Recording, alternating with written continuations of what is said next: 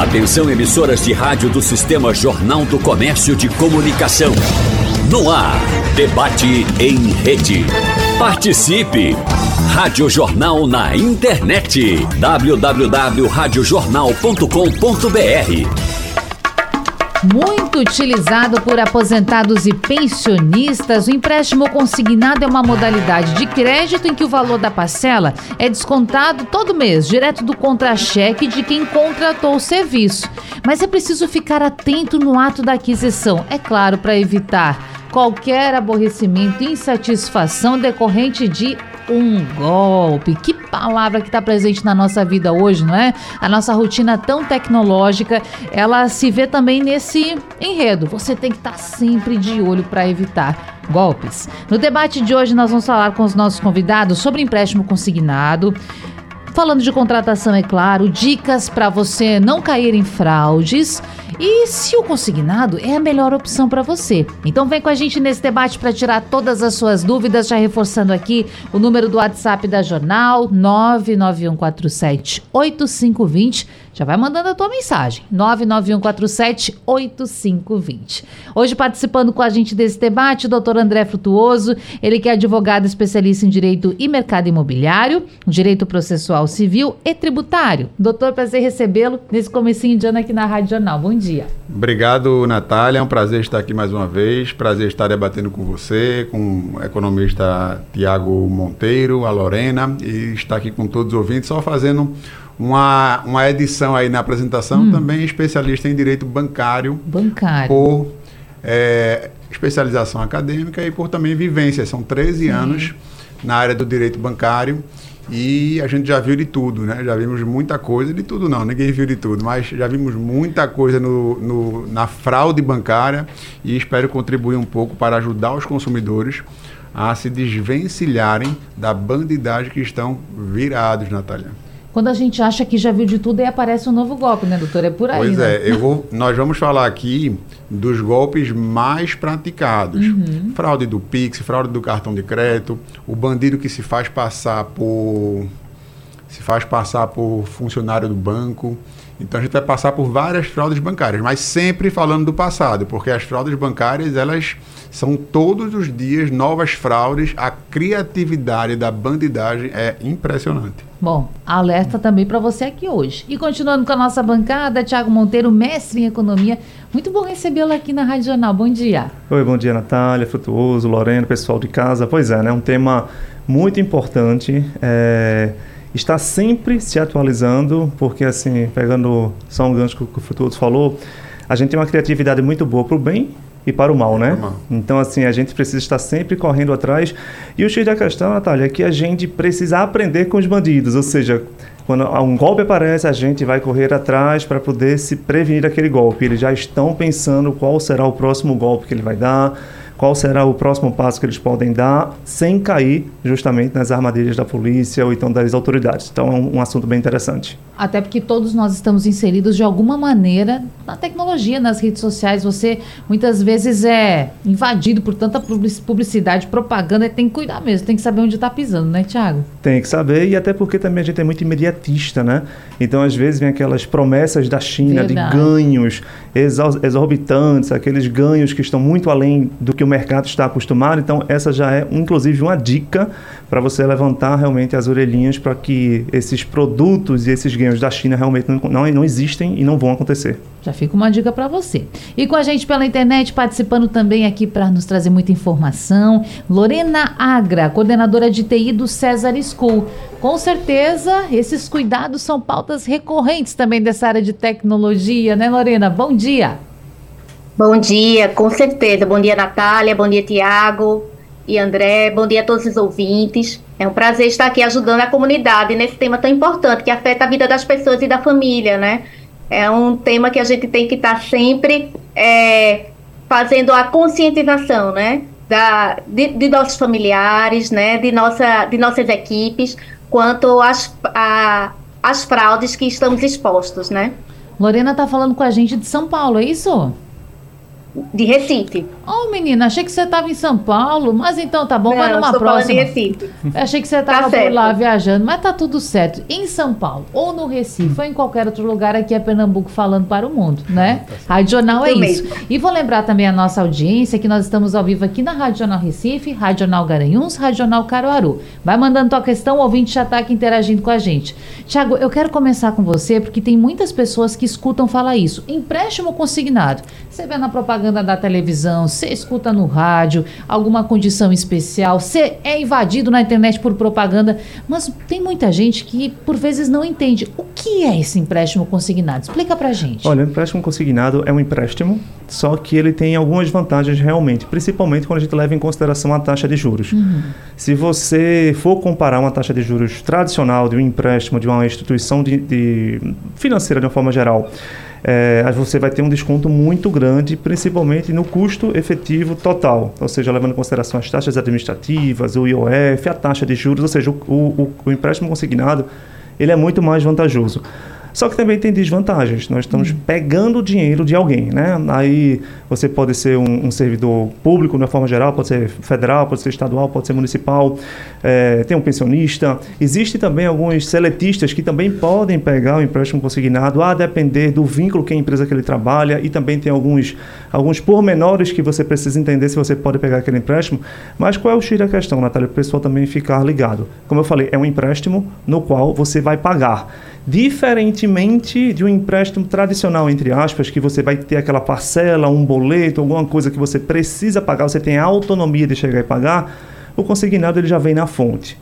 Então tem a margem consignável. O que, uhum. que significa isso? Eu ganho, um exemplo, dois mil reais, dentro, da minha, dentro do meu salário eu tenho os meus, os meus encargos, uma pensão alimentar, por exemplo, o líquido eu tenho uma margem que pode variar de 30%, 35%, 45%, a depender da modalidade, uhum. a depender do meu concurso público, a depender da minha empresa, onde eu posso pegar um empréstimo consignado.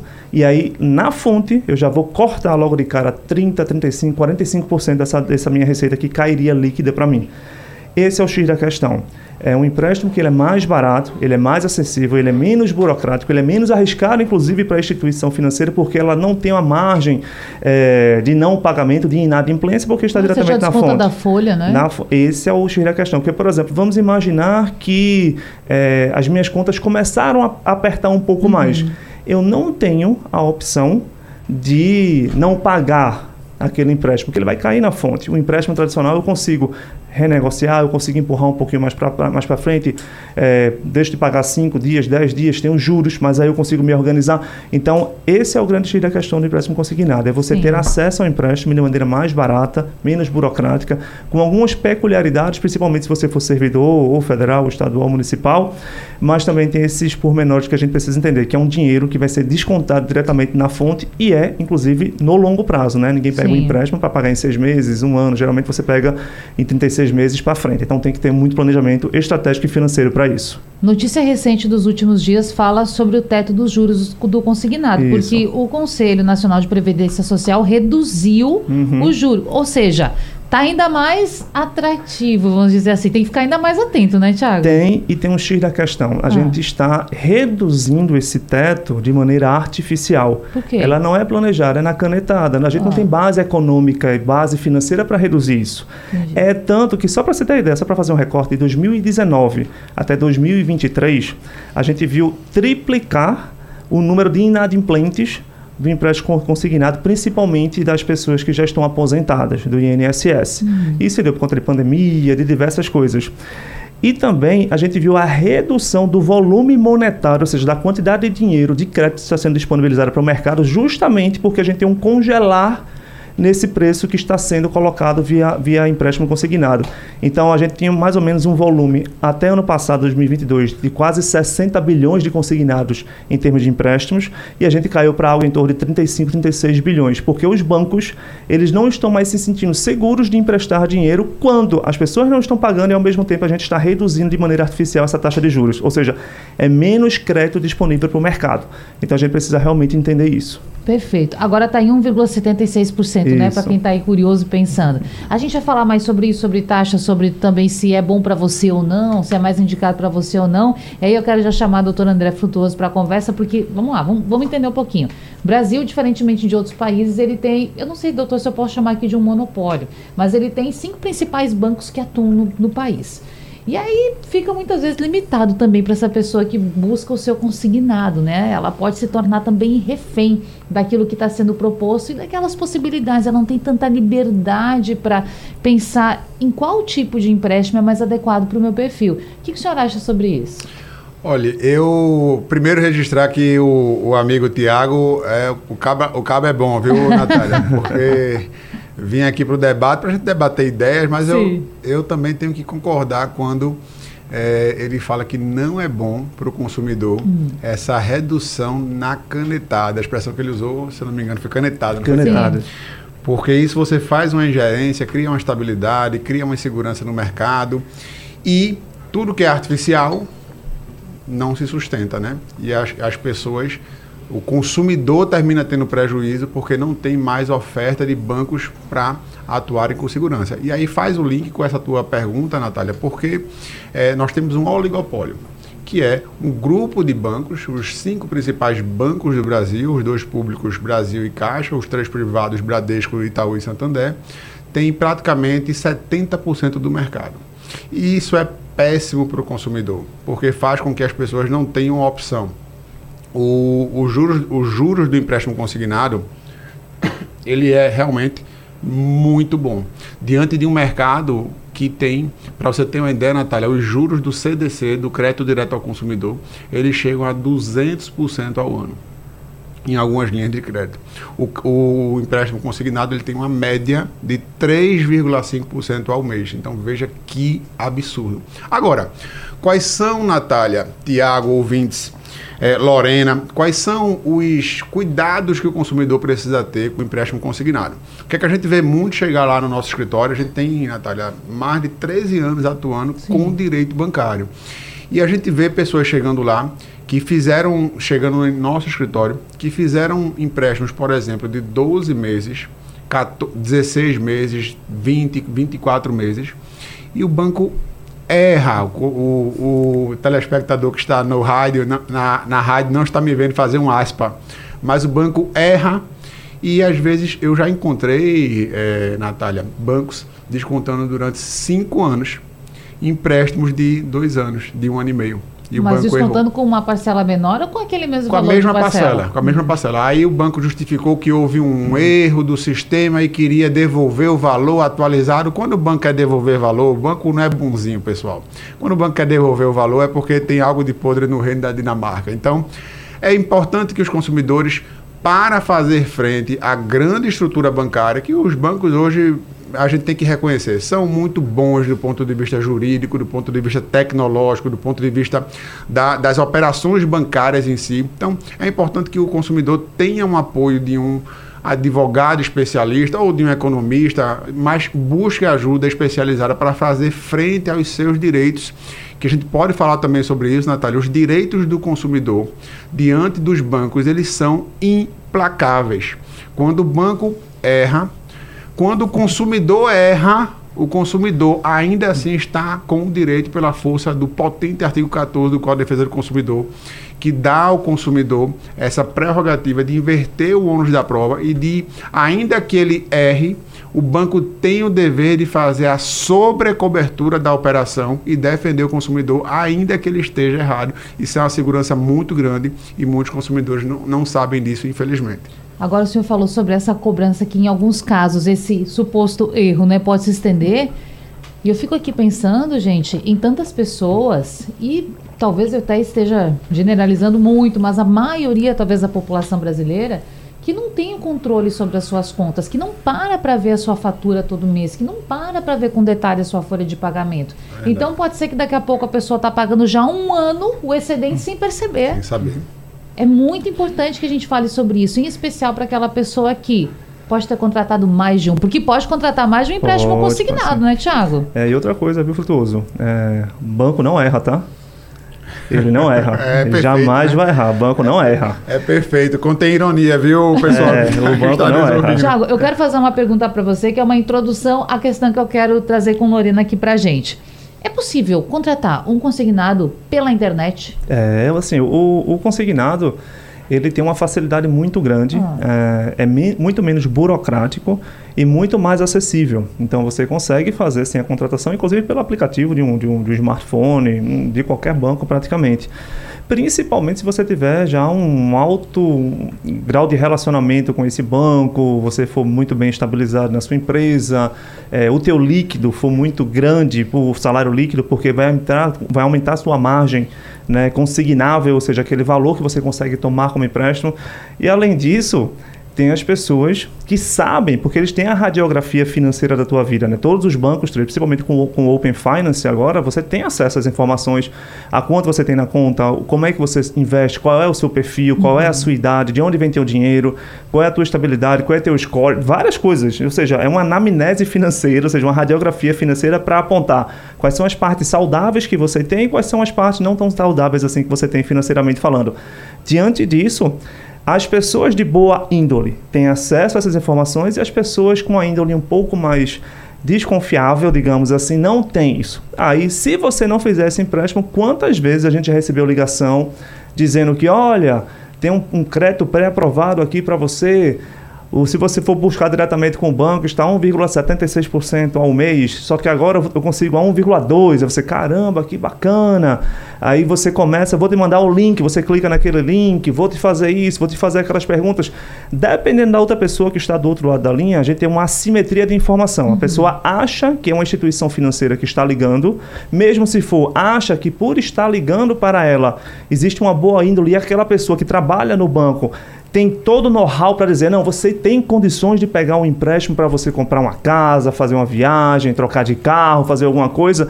Existe também aquela, aquela comparação. Você quer trocar de carro? Quero. Quanto é um, um financiamento de um carro? É X% ao mês. E o consignado é 1,2%, já pensando na fraude. 1,76, 1,8, 2% ao mês, se for o mais correto. Então a pessoa fica tentada no imediatismo para pegar aquele dinheiro. Então a gente realmente precisa ficar ligado nisso. Muito. Inclusive, né, gente, já chamando a Lorena para o papo também, tem muitas pessoas na nossa realidade de um país bastante desigual que, por exemplo, podem recorrer a esse empréstimo para pagar outras contas. Uhum. Então, aí você entra em mais um e já pega mais um consignado. Aí, até porque, né, Lorena, se está ao alcance da mão, se está tão fácil assim de você contratar, a tentação é muito grande para quem está passando uma necessidade financeira, para quem está apertado, quer honrar as suas contas. E aí, como é que a gente faz para cuidar disso? A gente tem a tecnologia com tantos benefícios, mas, poxa vida, tem que estar tá sempre de olho, né? Tem, tem que estar o tempo todo de olho, como o Tiago falou, né?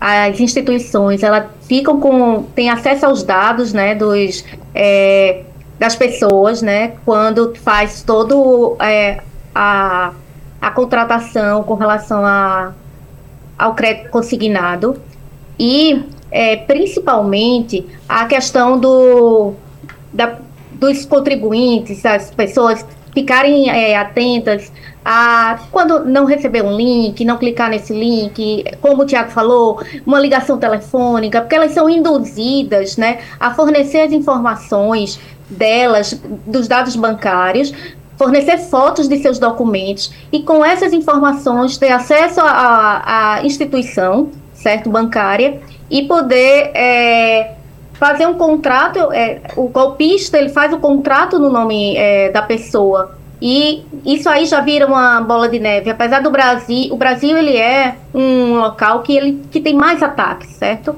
Apesar o sistema bancário brasileiro é o mais moderno, é considerado mais moderno, mas existem pessoas, né, o tempo todo pensando nesses golpes, né? Os bancos é, atualmente investem mais de 3,5 bilhões por ano em segurança, uhum. né? Como e é, eles investem muito em ação de prevenção certo? Eles investem constantemente, né? E vamos dizer assim, de maneira massiva, em campanhas e ações de conscientização com seus clientes, com é, para que não caiam em golpes, né? Como o do consignado, por exemplo. Agora, eu quero pegar um gancho aí, Lorena, porque você falou pra gente que o sistema bancário brasileiro é um dos mais modernos, mas também disse que tem muitos ataques. Por que está acontecendo isso, então? Se a gente tem uma eficiência naquele produto que é colocado à disposição, em verificação, nas etapas todas, que muitas vezes a gente que é leigo não entende, só que, por outro lado, os ataques estão acontecendo a rodo. Por quê? Por exemplo, o Pix é uma, uma forma né, de é, transação que só existe aqui no Brasil, uhum. certo? Ele, inclusive, está sendo, é, é, vamos dizer assim, outros países querem também estar tá utilizando esse mesmo tipo de transferência. E é muito simples, né? Você só precisa informar seu e-mail, seu número de telefone para fazer essa transação. Então, com esse investimento, né, que a rede bancária faz, né, e é, a, os bancos, eles são, as instituições financeiras, elas têm equipes de inteligência, certo? Pensando nesses golpes.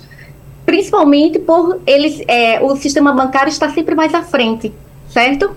Com relação ao sistema bancário dos outros países. Então, é, quando a gente pensa num golpista, é, para que a gente não esteja sempre atrás, a gente tem, tem, existem equipes né, na área de segurança só pensando e é, com que a gente chama de threat intelligence, só pensando em como é, esses golpistas podem estar inovando e é, fazendo com que as pessoas né, caiam nos golpes a maior parte desses golpes realmente é com relação à indução, né? É naquela conversa, como Sim. o Tiago falou, né? Naquele, é, naquela, naquele bom papo, na boa índole, tendo as informações, é, sabendo o quanto a pessoa pode investir, sabendo os dados da, da pessoa. Então, essa parte da engenharia social, essa parte da indução pela conversa, ela é, ela, ela é 80% da, dos problemas de segurança cibernética é, existente é com relação à parte de engenharia social.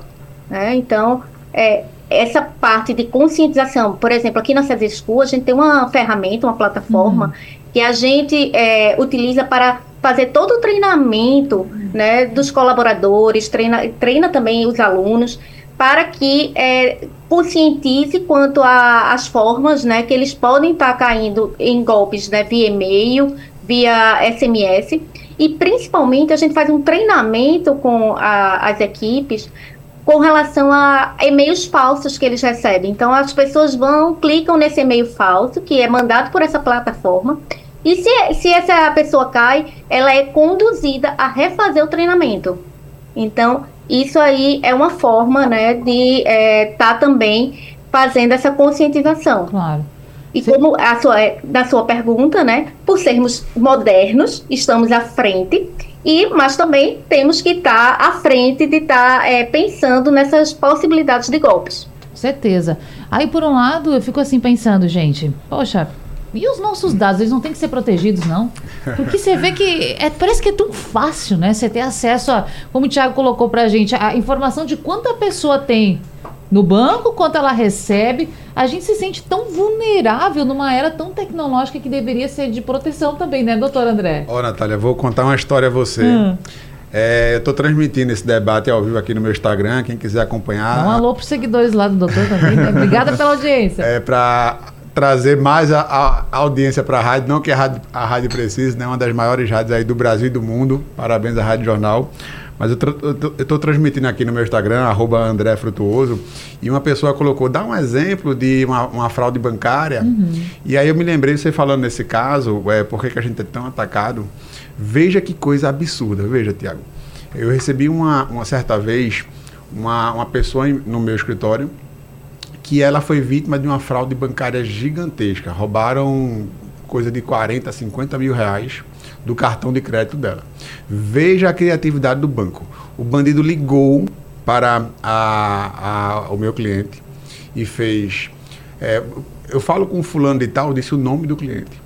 Ele, sim, claro, quem é?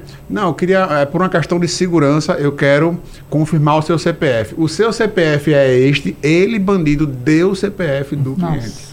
E isso, Natália, ouvintes, é a coisa mais comum e fácil. Descobrir dados é, simples, nome, CPF, data de nascimento. Tem empresas que fornecem isso mediante pagamento. Então isso é muito simples. E aí o bandido confirmou. É, é fulano de tal, seu CPF é, é, é, esse, esse, esse. Sua mãe é por segurança. Sua mãe é esse, esse, essa. A pessoa É o banco mesmo. Olha, aqui é do banco tal, o protocolo da ligação é este, 247892-2023. Só você vendo a sofisticação e, a, e a, a qualidade do atendimento do bandido lá em Tremebé, lá no. sei lá qual foi o presídio que esse bandido ligou. E aí, veja a astúcia do bandido, a contra-inteligência que ele usou. É, olha, você fez uma compra de 40, de 50 mil reais no Rio. Esse meu cliente era daqui de Recife. Você fez uma compra de 40, 50 mil reais no Rio de Janeiro, aí o cliente se assusta. Não, não fui eu não. Ele, pois bem, então nós vamos cancelar o seu cartão de crédito para sua segurança. Então, vamos mandar um motoboy aí buscar o seu cartão agora. Para sua segurança, picote o cartão, quebre o cartão para que nem o nosso motoboy possa ter acesso aos seus dados. Para isso, eu preciso que você me confirme o número do cartão e o código de segurança. Aí a pessoa inocente, a pessoa já disse que era do banco, já deu protocolo, CPF, está defendendo ela, está defendendo porque ela teve uma fraude bancária lá no Rio de Janeiro. Manda picotar o cartão, aí a pessoa, para confirmar o cancelamento da suposta compra, deu os dados bancários. E aí realmente chega uma pessoa, ela dá o cartão picotário, mas nesse interim, em, entre o motoboy chegar uhum. e o, o dado que já foi passado, o bandido está estourando o cartão de crédito da pessoa. Nós pegamos essa, esse caso, colocamos no judiciário, informamos que houve um defeito na prestação, porque mesmo com toda a fraude, o banco tinha que detectar, e aqui entra o segredo que a gente vai dar para os consumidores.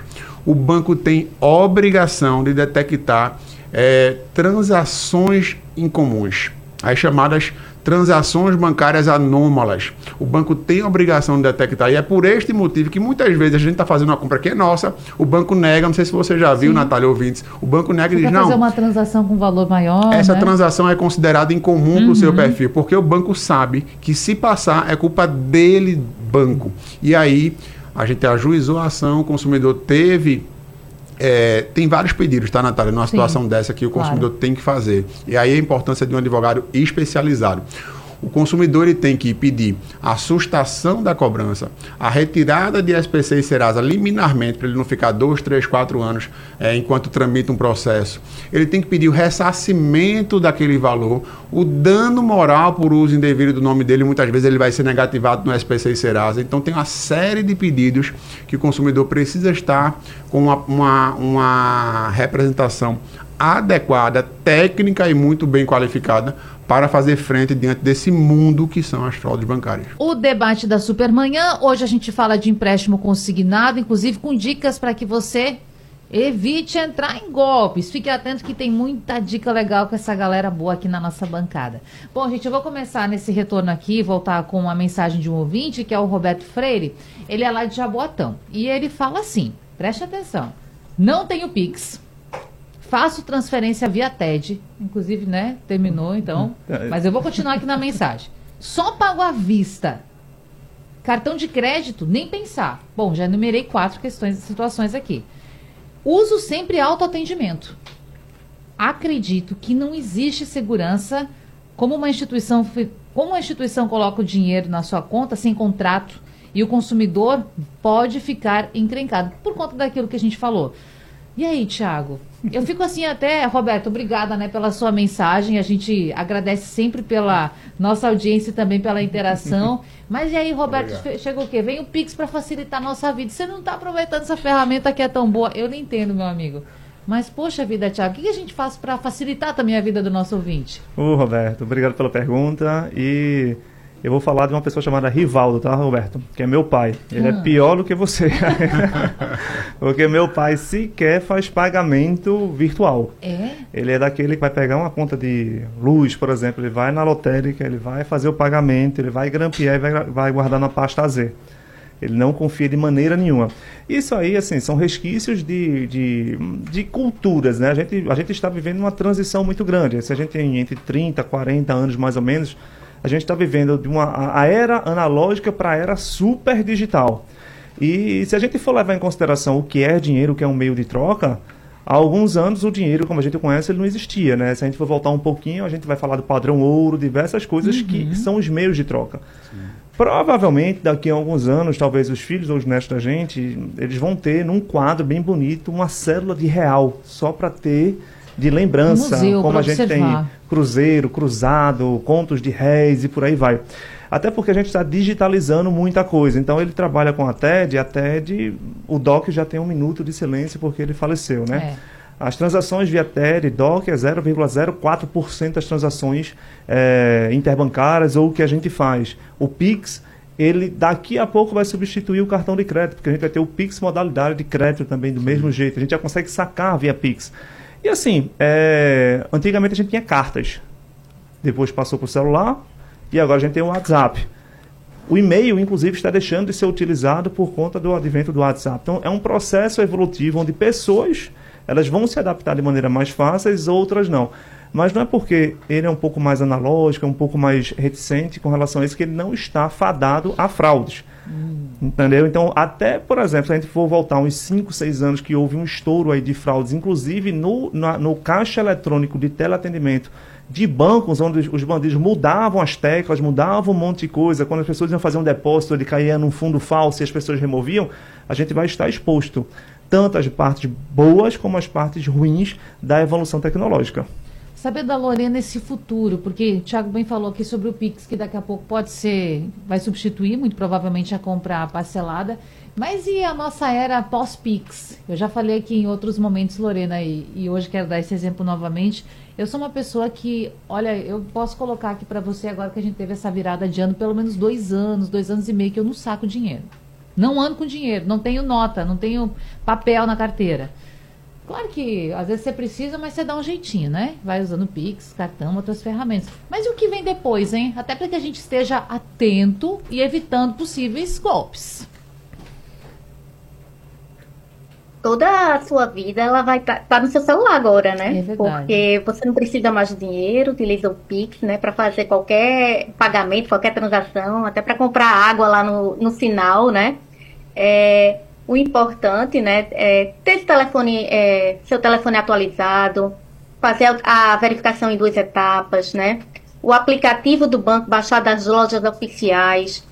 É, você também pode utilizar é, softwares para guardar sua senha, né, que é chamado o cofre de senha, né, para guardar sua senha de forma segura. Então, assim, é, a gente vai ter sempre uma evolução, sempre tem a, a gente é, tem um trade-off entre a praticidade e a é, usabilidade que a gente dá para o nosso para as pessoas com o que a gente precisa de, de segurança, né? Então, é, a gente tá, é, o mundo está sempre querendo facilitar no que a gente facilita, a gente acaba é, tendo que ter outros cuidados com relação à segurança. Claro. Certo? Agora, mais uma, Lorena, que eu queria lhe perguntar que antes eu deixei para a gente passar depois nessa. Muitas vezes a gente recebe, por mensagem SMS ou até mensagens no WhatsApp de alguns números suspeitos, links para clicar.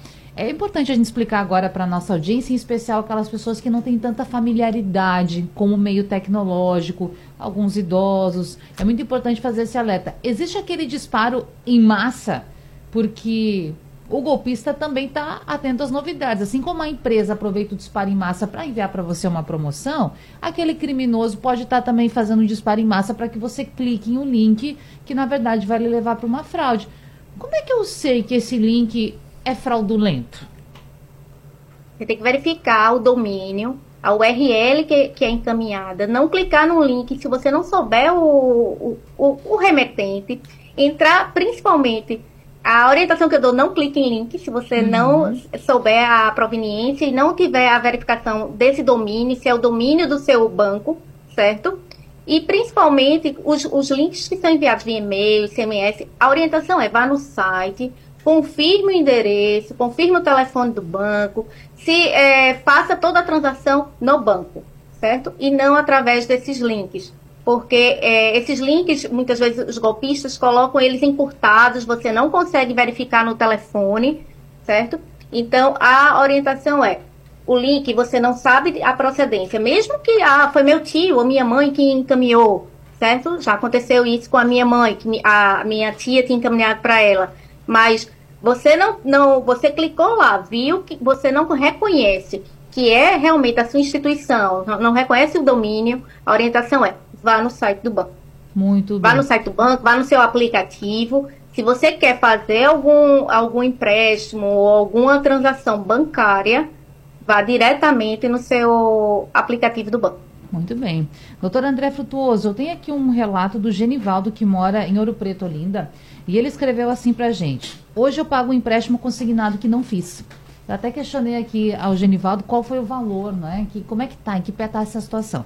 Ele ainda não respondeu. Então, Genivaldo, se você estiver nos acompanhando agora e quiser também acrescentar essa informação, fique à vontade aí com o WhatsApp da Jornal 991478520. Tem como reverter isso, doutor? Tem, tem sim. Empréstimo, empréstimo que você não fez é uma coisa, infelizmente, muito comum, Genivaldo.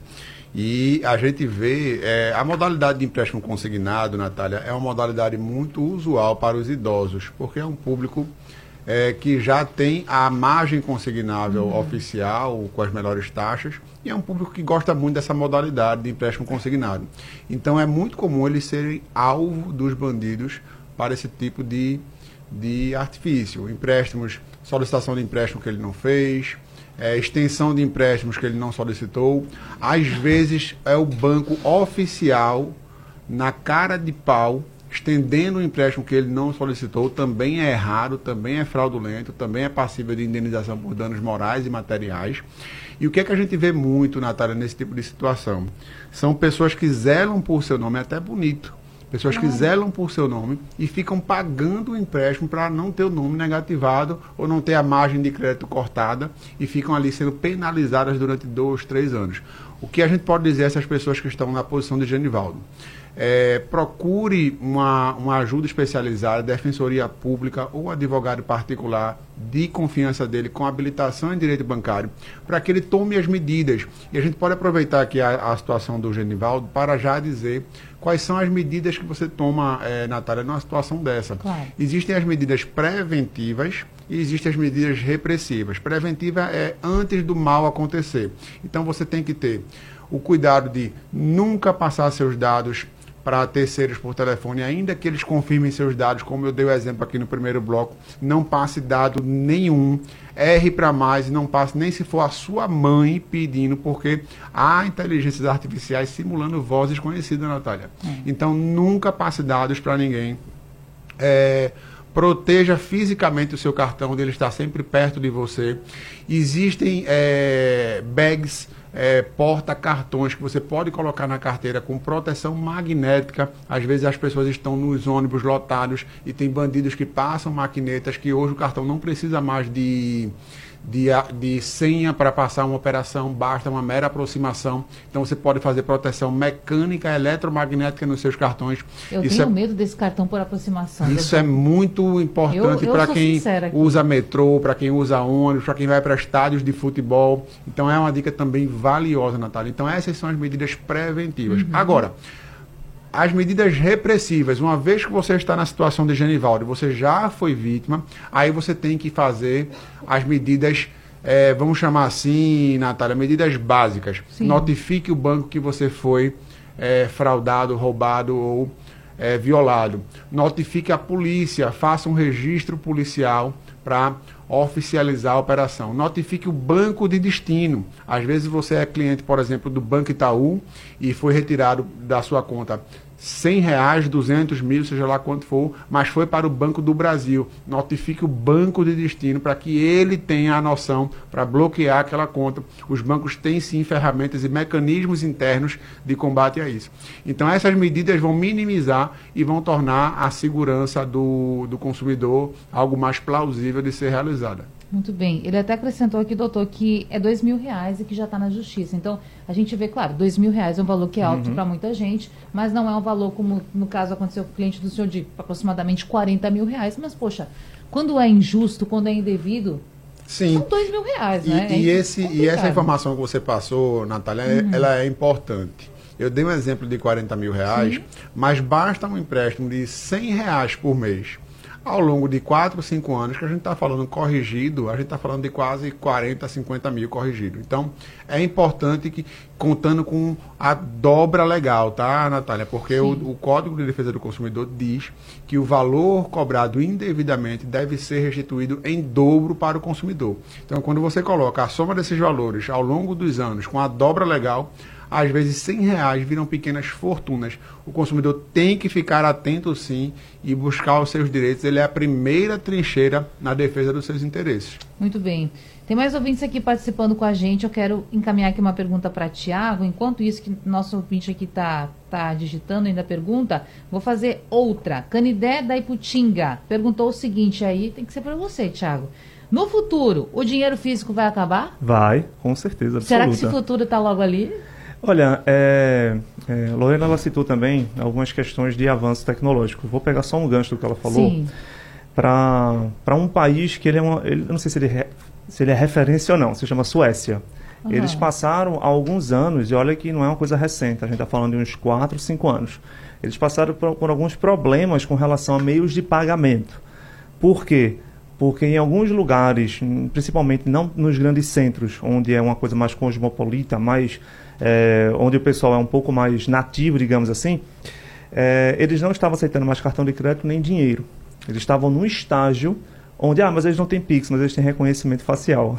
então, os meios de troca em algumas comunidades muito pequenas na Suécia estava sendo via reconhecimento facial e que não é nenhuma novidade, por exemplo, na Ásia, uhum. principalmente na China, onde as crianças elas pagam suas, seus lanches na escola com reconhecimento facial. Nem dinheiro é mais man manuseável, manipulável. E na China, como o controle é um pouco mais agressivo por questões políticas e por questões econômicas mesmo, é, quando a criança vai demais nessa cantina, os pais são notificados para dizer que eles estão consumindo acima do limite. E aí a preocupação lá não é somente a questão monetária financeira, mas também nutricional, porque eles acusam o que, é que elas estão comendo. Ou Esse seja... limite, vamos supor assim, que seja uma tecnologia que permita ao pai ou ao responsável por aquela criança estipular o limite. Isso. Ele pode participar, É como se fosse um, um, crédito predestinado uhum. para aquilo ali. Então, assim, para você ver que já existem testes, a gente, ano passado, já começou a flertar com o real virtual. É, a gente vê, por exemplo, na China também o, o, o, a moeda atrelada à moeda chinesa, só que de maneira virtual. A gente já tem várias criptomoedas sendo utilizadas como meio de troca, inclusive o Bitcoin.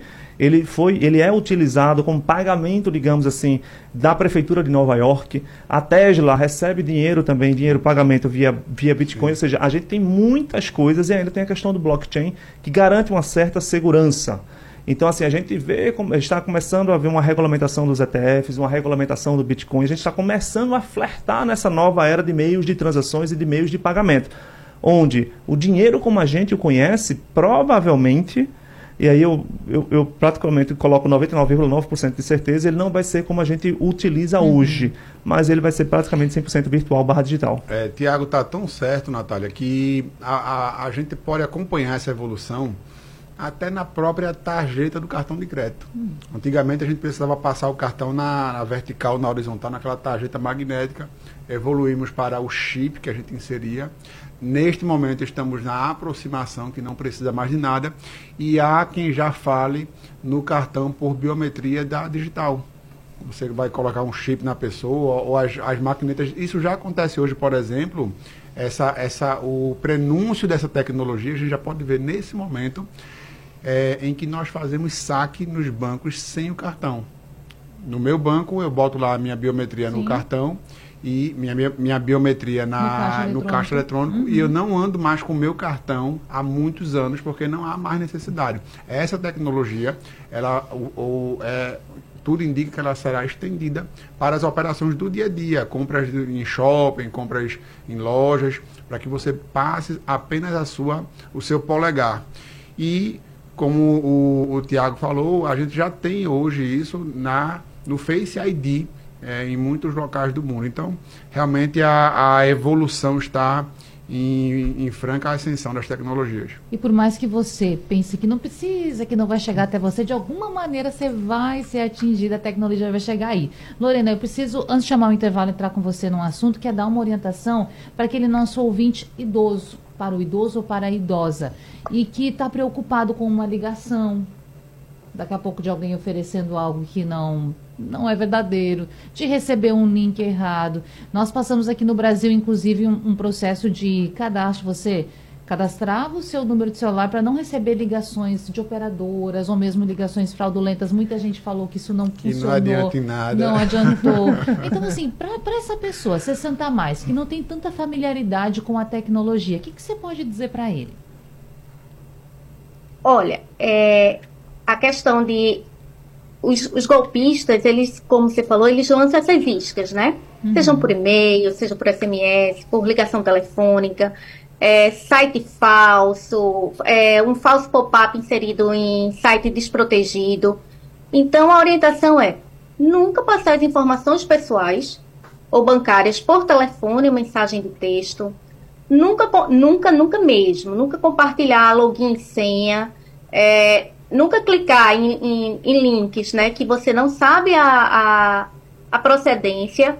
E se esse link, se direcionar para o banco, e se for direcionado para o banco, verificar lá as informações no, no rodapé do banco, certo? No rodapé do site, com a razão social, CNPJ e endereço, é, com relação, no site do banco, Sim. certo? Então, assim, para evitar é, não inserir nenhum, nenhuma informação né, em sites suspeitos, é, não enviar documentos né, com, é, e nem sua, sua foto sem ser você quem entrou em contato com o banco, e não o contrário. Inclusive, Porque tem que ficar, como o, ficar ligado o no WhatsApp, falou, né, Lorena? Ficar ligado, no, ligado no WhatsApp. Ficar também, ligado no WhatsApp. Essa é uma ferramenta que muita gente usa. Isso mesmo. Pode Ficar ligado no WhatsApp. O WhatsApp é, é aconteceu aqui com uma pessoa do, do trabalho, uhum. de estar tá fazendo, você lança é, informações, né, que é, brilham os olhos, né, com relação a, a oportunidades, né, de é, ter menos juros, ter um, um, crédito melhor, e a pessoa, na necessidade, acaba clicando, né, porque quer, como o André falou, né, a gente está num, num mundo, né, muito imediatista, que quer resolver logo, mas a ser é precavido é o melhor caminho, né? Pensar, analisar, é, é parar.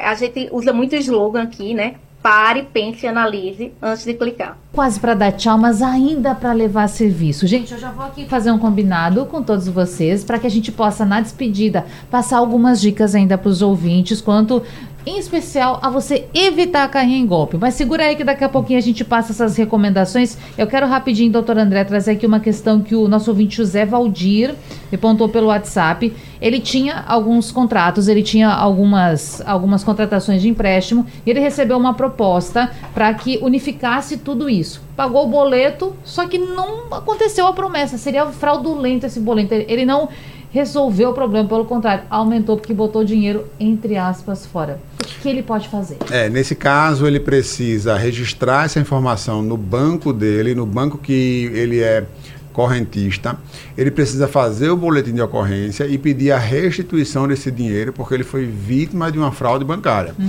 Caso o banco não devolva o dinheiro, ele precisa procurar os meios legais, judicial, para fazer valer o direito dele de, de consumidor e reaver esse dinheiro de volta e não ficar no prejuízo pagando aí, sendo penalizado durante anos e anos e anos, pagando um empréstimo que ele já não é mais devedor, já que ele quitou esse boleto. Bom, então busque aí seu direito, viu, José? Muito importante você participar com a gente.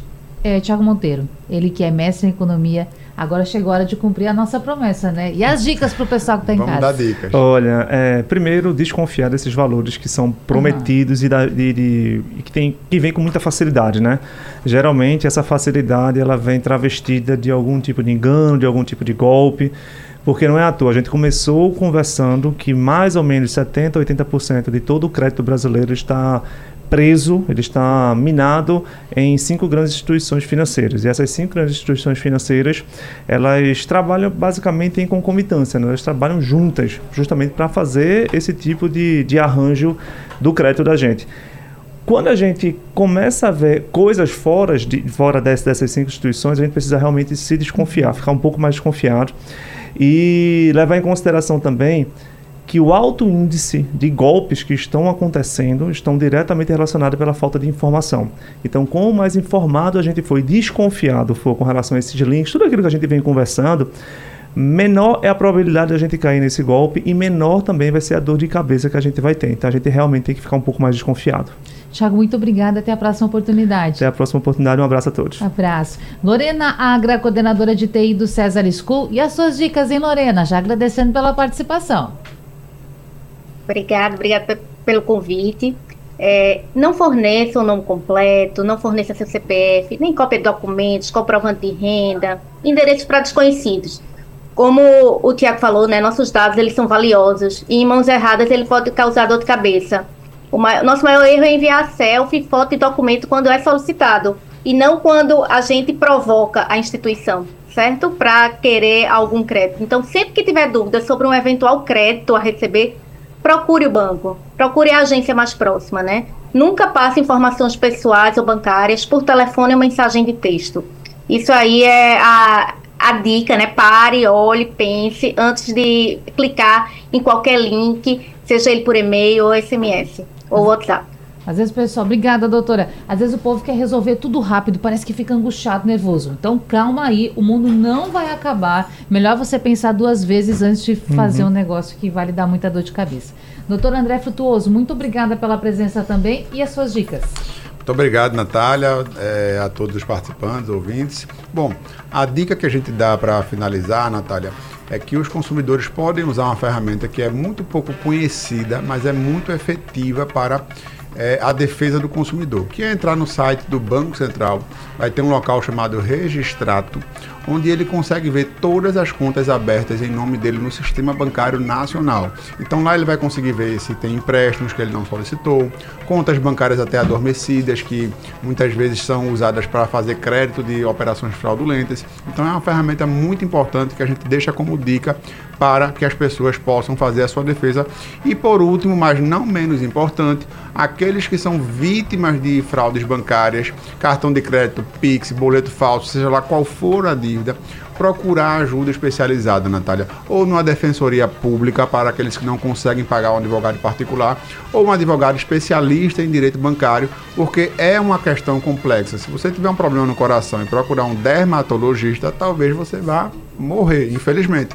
Então, no direito bancário não é diferente. Procure ajuda especializada na, na, defensoria pública ou no advogado de confiança e de qualidade para você fazer frente a esse mundo tão perverso que a gente vive hoje nas fraudes bancárias. E eu vou acrescentar aqui também, gente, que muitas vezes pode ser mais fácil do que você imagina de resolver esse problema. Então, não fique com essa dor de cabeça. Bora começar o ano bem, botando tudo em ordem, tudo em dia e tirando esse peso das costas. Esse é o nosso recado para você. Obrigada, gente. Esse debate fica salvo lá no site da Rádio Jornal Naba de Podcasts. Madrugada tem reprise e amanhã nosso encontro de novo às 11 horas. Até lá. Sugestão ou comentário sobre o programa que você acaba de ouvir, envie para o nosso WhatsApp 99147 8520.